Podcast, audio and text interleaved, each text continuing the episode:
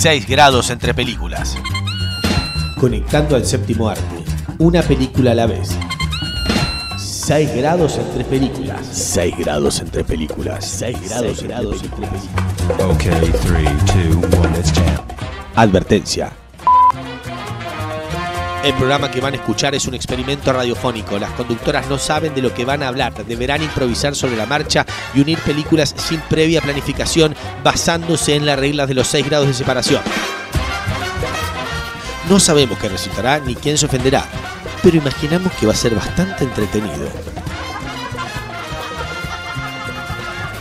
6 grados entre películas. 6 grados entre películas, conectando al séptimo arte una película a la vez.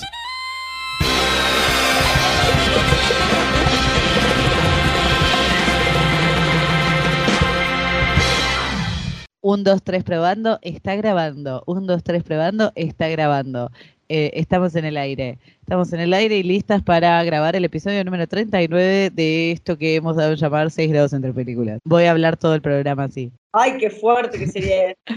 No, bueno, eh, ¿grabamos entonces? Perfecto, em- empecemos. En 3, 2, 1.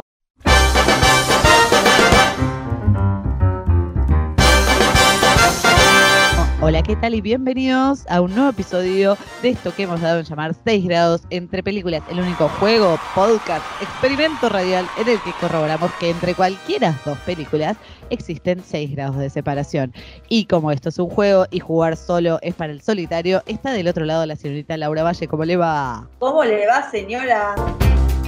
Este es el episodio número 39. Cuando empezamos a jugar a esto, nunca pensamos que íbamos a llegar a 39 episodios. Eh, por el tiempo que pasó desde aquel primer episodio, podríamos ir por el episodio como número 100, pero bueno, nos tomamos nuestros tiempos y bueno, y tenemos cosas que hacer, ¿vio? Vino una pandemia también en el medio, recordemos eso. Verdad, verdad que no podíamos grabar y lo que hacíamos eran unos vivos de Instagram hermosos. Ay, andan divertidos. Alguna, alguna deberíamos retomar un, vivo en Instagram, aunque sea para nada más para recordar, era muy entretenido. Podemos, podemos, eran trivias, er- o sea, le poníamos mucho esfuerzo, teníamos mucho tiempo también. Eh, nada, algún día las volveremos a retomar. Me encanta, siempre lo vamos a organizar y lo vamos a hacer. Listo, promesa hecha. Entren a arroba 6 grados punto películas y díganos si quieren que vuelvan las trivias. Si están escuchando esto, pueden hacerlo ahora. Entren a Instagram, arroba 6 grados punto películas y pongan que vuelvan las trivias. Así sabemos que están del otro lado. Ahí está. Y también pueden ponerle seguir a este podcast en Spotify, así se enteran cuando subimos un nuevo episodio, porque es un misterio para nosotros y para ustedes. Qué. Aparte, Puede pasar a cualquier hora del día, es como siempre un misterio, no, no, no cumplimos ninguna regla. Las únicas reglas que seguimos son las de los 6 grados. Es lo único que seguimos a rajatabla. Tenés razón, tenés razón. Y en este episodio número 39 nos desafiamos a conectar las películas. Un verdadero estreno, esto es todo un esfuerzo de producción. Eh, vamos a conectar la película Everything, Everywhere, All at Once con el clásico del señor Alfred Hitchcock, La ventana indiscreta. Un verdadero desafío. Realmente hoy es el día que nos probamos a nosotras mismas que podemos conectar cualquier cosa. Eh, hoy es el día que lo hacemos. Es verdad, es verdad. Everything, everywhere, todo es conectable. Y la señorita Laura Valle, en un esfuerzo enorme de producción, ha visto antes que nadie la cinta que eligió para arrancar este episodio número 39. Así que el aire es suyo. Mrs. Wang. Mrs. Wang. Mrs. Wang, are you with us? I am paying attention. Eh, La verdad que yo quería ver esta película hace un montón de tiempo y recién se ha puesto disponible y dije, debo verla para el podcast, es mi obligación eh, como comunicadora pública. Eh, no, pe- pero sí, me llamaba mucho, yo me acuerdo de ver el póster de esta película hace mucho tiempo y la sinopsis describía una mujer hace sus impuestos por un día. Y dije, ¿cómo? ¿Cómo? E- Esa es la sinopsis. Dije, qué raro, porque el póster parecía demasiado much. Dije, bueno, será como una comedia de hacer los impuestos. Y a medida que pasó el tiempo y se acercaba el estreno en Estados Unidos de esta película, más descubrí de que realmente era, era otra película la que estaban preparando, donde se juega mucho. Es muy loco decir esto, que es, no es una película de Marvel, aunque sí están involucrados los rusos de por No, estamos hablando de multiversos, multiversos fuera de Marvel. Y estos dos directores que son Dan Kwan y Daniel Schneider, Schneider, Schneider, Schneider. Ahí está, ahí está. Eh, que ya venían de hacer una película muy loca que se llama Swiss Army Man. que Está en Sí, Netflix. la vi, la vi. Otro se tira pedos. Eh, yo la vi y bien, no me volvió loca, voy a decirlo, sí, era muy original, pero esto me llamó mucho más la atención eh, porque realmente parecía una película muy ambiciosa y por el tráiler mismo ya te podías dar cuenta de que tenía hay un trabajo acá técnico impresionante y al ver la película pude corroborar que realmente esto es un trabajo, eh, no hay otra palabra para decirlo, de la puta madre, hay desafíos de producción que yo realmente te sentás mirando todo, todo, porque la película trata sobre estar todo, todo el tiempo, y decís, ¿cómo lo hicieron? No entiendo, no puedo armar mi cabeza alrededor de todo esto, porque, bueno, vamos a contar un poco la historia. Chelsea Joe, que hace de Evelyn Wang, esta mujer que trabaja en una lavandería con su marido, que está interpretado por el querido y amado Ke Huy Kwan, que muchos lo conocerán por su personaje como los Goonies, o en Indiana este muchacho que había dejado la actuación y volvió para esta película. Bueno, y tiene a su hija que es Joy, eh, que es lesbiana y ella como que mucho no lo acepta. En el medio de todo el mambo de que se viene el año nuevo chino, ella tiene que ir a presentar sus impuestos. Cuando va a la oficina con su marido y con su padre, interpretado por James Hong, haciendo de Gong Gong, el abuelo de la familia, Sí. en el ascensor, de repente su marido se transforma y le dice que viene de otro universo y que ella es la elegida para enfrentar a esta fuerza que trasciende universos, que es Shobu Tupaki. I'm not your husband. I'm another version of him from another universe. I'm here because we need your help. Ahora, vamos a un poco esto. Eh, como ya sabrán, cada decisión que tomamos genera ramificaciones que llegan a otros universos. Por cada decisión que tomamos que nos afecta, se genera un universo diferente. Ahora, esta fuerza Shogun Tupaki está eh, aniquilando gente y le está buscando a Evelyn especialmente porque parece que ella es la fuerza bondadosa que puede finalmente eh, destronar a Shogun Tupaki. Eh, bueno, resulta que Evelyn eh, es- ha sido buscada por este grupo, liderado por este hombre que es su marido, pero en realidad no es su marido en este universo, sino en otro. eh, y le entrega como este aparatito donde ella puede acceder a otro universo y aprender habilidades de ese universo, de ella misma, para usarla en su pelea contra Shogun Tupaki. Y vemos como Evelyn, de un error, porque está, eh, está atendiendo la mujer de, de los impuestos de la Hacienda, que es interpretada por Jamie Lee Curtis, que aparece bastante. La película que hacer un papel muy chico, pero la verdad que tiene su, su gran parte. Jamie Lee que se despoja de cualquier vanidad y muestra barriga, un corte de pelo medio bizarro. En un momento tiene salchichas en las manos, es muy bizarro todo. Pero bueno, Evelyn, sin querer, va, sin querer o por confusión, le termina dando una trompada a esta mujer de la hacienda y se genera todo un caos en la oficina de impuestos, donde ella no puede salir y al mismo tiempo empieza a aparecer el caos de los otros universos que van a buscar a Evelyn y ella tiene que aprender a conectarse con los otros universos. En un universo ella da vuelta a letreros y de eso aprende a girar cosas. En otra es cocinera de un lugar de sushi, entonces aprende a usar diferentes herramientas como si estuviera cocinando. En otra es una actriz de acción, entonces sabe usar los meñiques porque hasta practicó con los meñiques. Diferentes cosas. Realmente es al principio sentís que estás en un caos total, sentís que no estás entendiendo nada, quería explicar un montón de cosas. La primera hora se me hizo un poco complicada. Bueno, cuando finalmente se que era Shogun Tupaki, cuando ya pasamos a la segunda sección, porque es esto de que le explica a Evelyn, que al acceder a tantos universos a la vez, ella es como un jarrón que se puede desbordar de agua de tantos universos a los que accede. Y hay parte de eso en que sucede que ella parece que estuviera en todos los lados al mismo tiempo, como que está presente en diferentes situaciones, en diferentes universos, en unas hasta una piñata ella. En otro es un universo donde no hay vida y solo hay piedras, entonces ella es una piedra y podés ver la conversación entre dos piedras con subtítulos, sin Wow. gente hablando, como Wow. cinco minutos como hablan piedras y, y te quedás mirando. Y yo realmente la empecé a disfrutar mucho y llega una parte, y dije, bueno, esta es una película entretenida. Llegando al final, hay dos momentos que realmente sol, me sorprendí, emocionándome hasta las lágrimas por dos situaciones diferentes. Y dije, qué bueno, me dieron más ganas de recomendar la película porque no es solamente el chiste o el guiño de decir, mirá qué locos que somos, mirá lo que hicimos, somos unos capos técnicamente, que sí es cierto, son unos capos. La verdad que estoy anonadada por estos dos directores pero también no solamente el guiño de decir, mirá lo loco que somos, sino que también hay una historia acá, hay una historia de familia, no es que hay, vamos a hacerlo los multiversos y listo, no, vamos a contar la historia de esta mujer, una relación muy importante con su familia, y, y vamos a emocionar, pero al mismo tiempo te vamos a hacer reír. Hay una parte, hay algo muy loco con Ratatouille, que no quiero decir mucho, pero es muy gracioso, que me Con encantó. Ratatouille. Bueno. Sí, Ratatouille también está involucrada en el medio. Es cosas muy bizarras. Te vas a reír por Ratatouille, que en realidad no es Ratatouille. Otra cosa no quiero decir mucho más.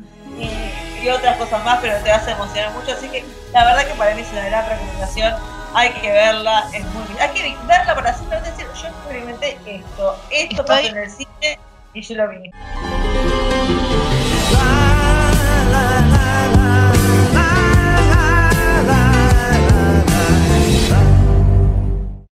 Y abre una cantidad de mundos fantásticos a los que yo me podría ir para conectar esta película. O sea, podría ir con Jonathan Kekwan y los Goonies. eh, podría ir por una película de A24. eh, pero voy a elegir el camino menos pensado. Ay, ¿cuál? No, eh, voy a ir con la señora Jamie Curtis Ay, me encantó, sí.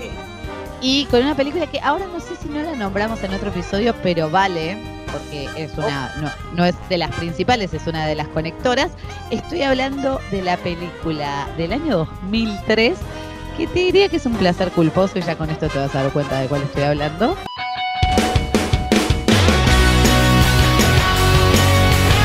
Estoy hablando de Freaky Friday o Un Viernes de Locos.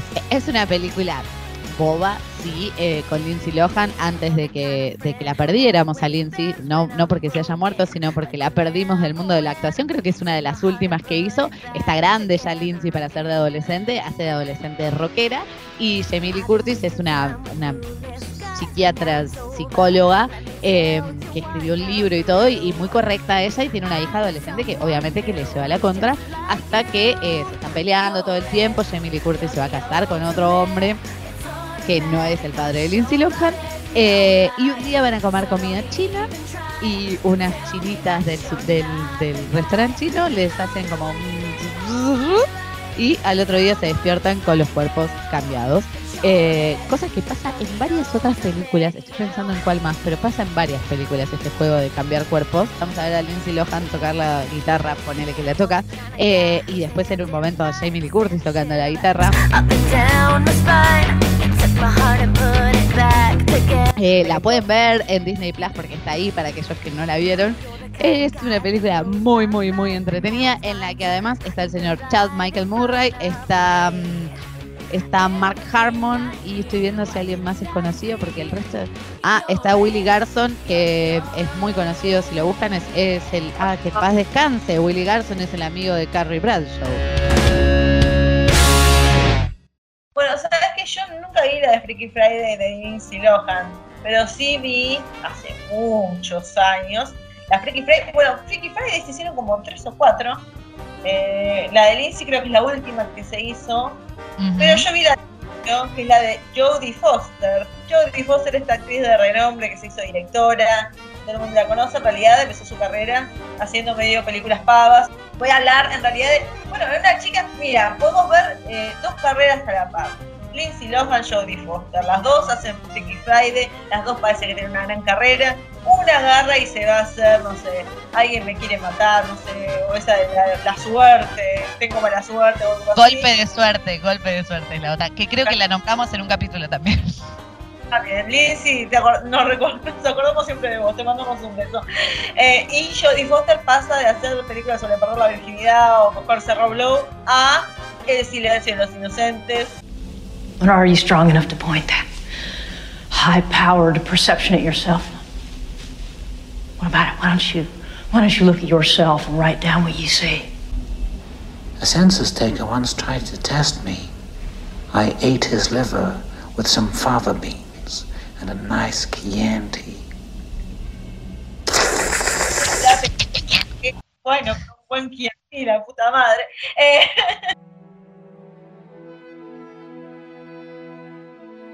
película del año 1991 que eh, dirigió Jonathan Demme, también en paz descanse. Hoy estamos pegando todos con comentarios de Muertos, ya no muertitos. morir, si Lizzie está muerta en su carrera, por esta vida. Bueno, eh, con Jodie Foster y Anthony Hopkins, y más que nada, yo me acuerdo cuando yo vi los, El Señor de los Inocentes, la verdad que mi recuerdo quedó, quedó Hannibal Lecter, aunque en realidad la película trata de otro asesino, que es Buffalo Bill, que está agarrando, mu- tiene eh, pelleja gente, es todo muy fuerte. Y esta detective, interpretada por Jodie Foster, que es Clarice Starling, que tiene que ir a el psicólogo de ese asesino, que ya de por sí está re loco, el señor Hannibal Lecter, que se come a la gente, que también tiene una de las escenas, o sea, y aparece re poco tiempo, no quiero decir eh, info eh, sin estar de todo concreto, pero creo que aparece como 20 minutos nada más en la película, y es probablemente lo que uno más se acuerda, la parte donde él se escapa, se come a alguien, se come la nariz de alguien, eh, es La- muy sí, es verdad. Eh, de hecho, él tiene un récord de haber ganado un Oscar a Mejor Actor y ser el actor que menos aparece en la película. Y es el actor que menos tiempo aparece en una película que se lleva un Oscar por eso. Bueno, y la verdad que para Clarice es también un personaje muy fuerte porque es una mujer que no tiene miedo de ir a hacer una entrevista. Bueno, aunque en cierta medida es vulnerable, te muestra que la, chica está aprendiendo está yendo de a poco, eh, pero no tiene miedo de enfrentarse al doctor Lecter ni tampoco ir a buscar a este asesino. Eh, es una chica que recién empieza y es tomada eh, para que haga este caso y lo hace muy bien y que también tiene como una especie de relación con el que sería su jefe, pero que nunca pasa nada, medio ahí como que ahí eh, es un poco interesante y está basada en una novela, pero bueno, eso. El silencio de los corderos. Exact Silence of the Lamb. Sí, te- o sea, no es miedo lo que te genera, es como que te genera ansiedad y qué le va a pasar a esta pobre mujer.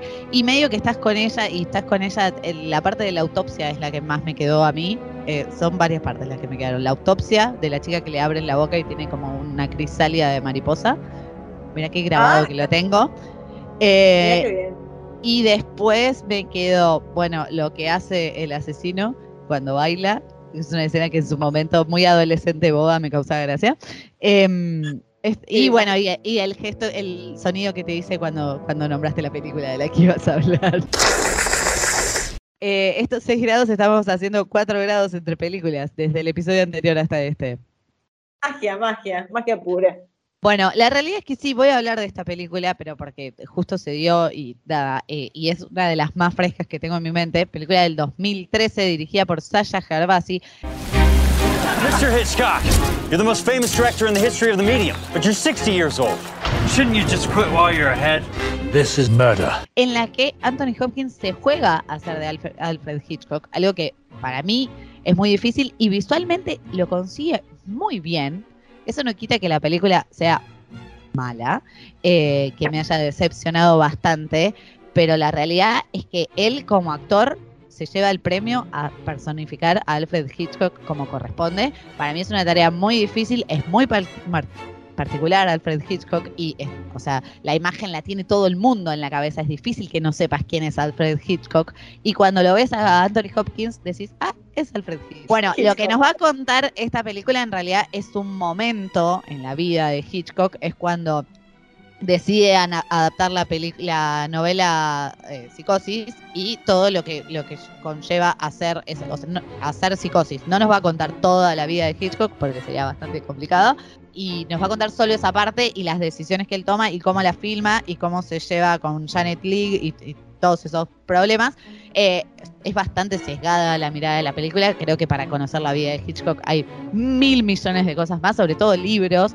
Eh, incluso hay, eh, podés ver sus propias presentaciones de las películas que son mucho más fantásticas que ver esta, pero lo que yo rescato de esta película del 2013 es justamente al señor Anthony Hopkins y su grandísima actuación. Lo acompañan la señora Helen Mirren haciendo de Alma, la compañera de toda la vida de Alfred, Scarlett Johansson haciendo de Janet Leigh. También me parece que está muy bien Scarlett eh, haciendo de Janet Leigh eh, visualmente, ¿no? O sea, porque visualmente está muy bien la película, pero bueno, eh, hay un problemita para mí de, de cómo contamos la historia y de qué historia queremos contar. Eh, también está Tony Collette, Danny Hudson y Jessica Biel en esta película que dije del año 2012, es en realidad dirigida por Sasha Gervasi, que realmente no sé quién es Sasha Gervasi, en este momento lo estoy descubriendo. Vamos ¿Quién a ver. cuernos es Sasha Gervasi?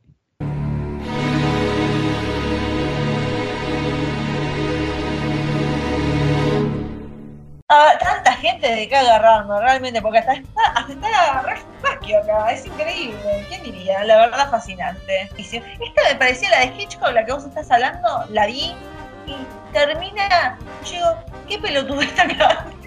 y la parte que, que, Hopkins y dice, ay, no se me ocurre va ser mi, propia, mi próxima película. Y viene un pájaro y se apoya en el brazo de Hitchcock. Oh, oh, oh, como, oh, y ahora viene la segunda. La creyeron sigue, muy graciosos haciendo un guiño, como, oh sí, a, a- a todos aquellos que conocen la filmografía de Hitchcock, guiño, guiño, pero es una idiotez. Bueno, hay tantas cosas fascinantes de la vida de Hitchcock. Yo estoy adelantando que vamos a hablar de la ventana indiscreta. Pero la relación con su padre, que estuvo, lo mandaron a, a dormir en la cárcel una noche y cómo se lo afectó toda la vida. Su relación con su mujer también era fascinante. Sexualmente no tenían relaciones. No, eran, Sí, eran era- como compañeros. Tuvieron una vez nada más donde tuvo a su hija, pero después de ahí eran como compañeros de filmación. Porque hay que decirlo, Alma, su mujer lo ha ayudado mucho con sus películas. Era asistente de dirección también. Era, era el alma de las películas. Así Claro. que me voy a agarrar de Alma, que es la esencia de Hitchcock, y que en cierta medida le quisieron hacer como un tributo en la película de Hopkins, pero Sí. medio un tributo. Yo creo que hay otra película de Hitchcock esperando suceder, una mucho mejor que esa, pero bueno, en otro momento será. Eh, pero sí, Helen Mirren realmente ya había interpretado a una mujer de la vida real y le había ido bastante bien interpretándola, y estoy hablando de la reina, la reina Isabel de Diana's no longer a member of the royal family. What are you talking about? Charles, this is a private matter. We do things in this country quietly. agarrado justo el tiempo en el que muere eh, la princesa Diana y cómo ella afronta esa situación. Que decirlo, la película está muy bien hecha, pero yo siento que es medio como, ay, vamos a bancar a la reina, la reina es una capa. ¿Cómo se bien, llama la película? ¿La Reina? La reina se llama, por la que Helen Mirren terminó ganando el Oscar a Mejor Actriz. Y yo dije, debe tener 30.000 Oscars. No, fue el primero de ella, así que bien, bien por... Y nada, una película muy interesante que, bueno, ahora ya nos hartamos con lo de Crown, de, de los reyes y las reinas. Y No, no sé aparte cuál. la reina tiene un millón de películas sobre ella, porque yo estaba viendo cuál era la que, por eso te pregunté cuál era, porque la reina tiene un millón de películas sobre ella. Exacto, pero esta es como más la, la película independiente de la reina. Si queremos hacer algo más tranqui, para ver esta. Y mucho simbolismo con Diana, lo que para ella representa. Bueno, yo creo que sería una buena dupla, la reina y la última de Diana con Kristen Stewart, que todavía no vi, pero medio como que la Spencer. Spencer, que es como fragmentos en la vida de personas muy importantes y nada más que eso. No es que vamos a ver el nacimiento de la reina hasta que llega la realeza y después no sé qué, y después no sé qué cosa más, y después también, bueno, no. Voy a agregar un dato eh, que va con la fecha en la que estamos, porque la reina está cumpliendo en estos momentos 70 años de mandato como reina. Así que imagínate todas las películas que pueden hacer sobre su vida si hace 70 años que es reina. Claro, 70 años de mandato, ¿no? Vos decís 70 años, que un poco, no más grande. Y sí, 70 años, mucha exigencia. Bueno, tiene una serie que no termina nunca más. eh, Bueno, eh, hasta acá estamos en el episodio 39, que tuvo como una pequeña falla en el medio, pero que te podría hacer saltear partes. Empezamos allá con Everything, Everywhere, All at Once. Seguimos por Freaky Friday. Eh, su otra versión antigua nos llevó a Judy Foster y El silencio de los inocentes. El silencio de los inocentes nos llevó a Hitchcock, la película que cuenta una partecita de la vida de Alfred Hitchcock. Esa película nos llevó a La Reina para celebrar los 70 años de mandato de la Reina. Y ahora tenemos que llegar a La ventana indiscreta, un clásico del señor Alfred Hitchcock. Dame unos momentos y creo que podría. No sé por qué, pero parece que sí. Eh. Uh, Helen Mirren odiaba a Alfred Hitchcock, dice. No. Bueno. No, pará. Porque se conocieron. Esto es un dato hermoso. Helen Mirren, quien hace de Alma en la película de Hitchcock, en realidad estuvo a punto de trabajar para Hitchcock en la película Frenesí, ¿sí? Cuando ella empezaba recién. Ella estaba empezando su carrera, era en los- el principio de los 70. Ahora fue, lo conoció a Hitchcock y parece que hubo tan mala onda entre los dos que no llegó ni a hacer las pruebas. Y vamos a festejar que hemos conseguido una conexión hermosa, Sí. porque Helen Mirren conoció en persona a Alfred Hitchcock y se llevó mal y después terminó interpretando a su mujer. Primero vamos a decirlo, ya habíamos hecho la conexión hace como dos películas atrás, así que ya es Sí, una sí, sí. victoria. Doble victoria. Doble victoria, felicidades a nosotras. Muy bien, Sol, excelente. Aplauso para nosotros, aplausos eh, agregados con edición, hermosos aplausos, gracias por esos aplausos. Aquí estamos para hablar de la película de 1954, la película con la que creo que yo conocí, no, bueno, fue Psicosis con la que lo conocí a Alfred Hitchcock, pero esta fue con la que me enamoré, podría decir, de las películas de. Alfred Hitchcock, porque la verdad parece fantástica y cada vez que la veo le encuentro más cosas y tiene tantos detalles y tantas cosas que, eh, no sé, que necesito que todo el mundo vea por lo menos una vez en su vida La ventana indiscreta o Rare Window. In this story of a romance shadowed by the terror of a horrifying secret. Una película de 1954 basada en un relato escrito en 1942 que se llama I Have to Be Murdered, escrito por el señor Corwell Woolrich, porque no sé si sabían, pero el señor Alfred Hitchcock, la mayoría de sus películas están basadas en libros pequeños y desconocidos. Cuentos cortos, Los pájaros es un cuento de dos páginas, eh, que no puedes creer que de ese cuento haya hecho esa película.